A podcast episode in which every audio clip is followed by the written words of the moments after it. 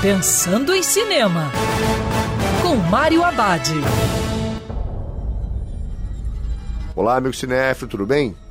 Já no circuito, um filme de terror que faz um comentário bacana sobre os aplicativos.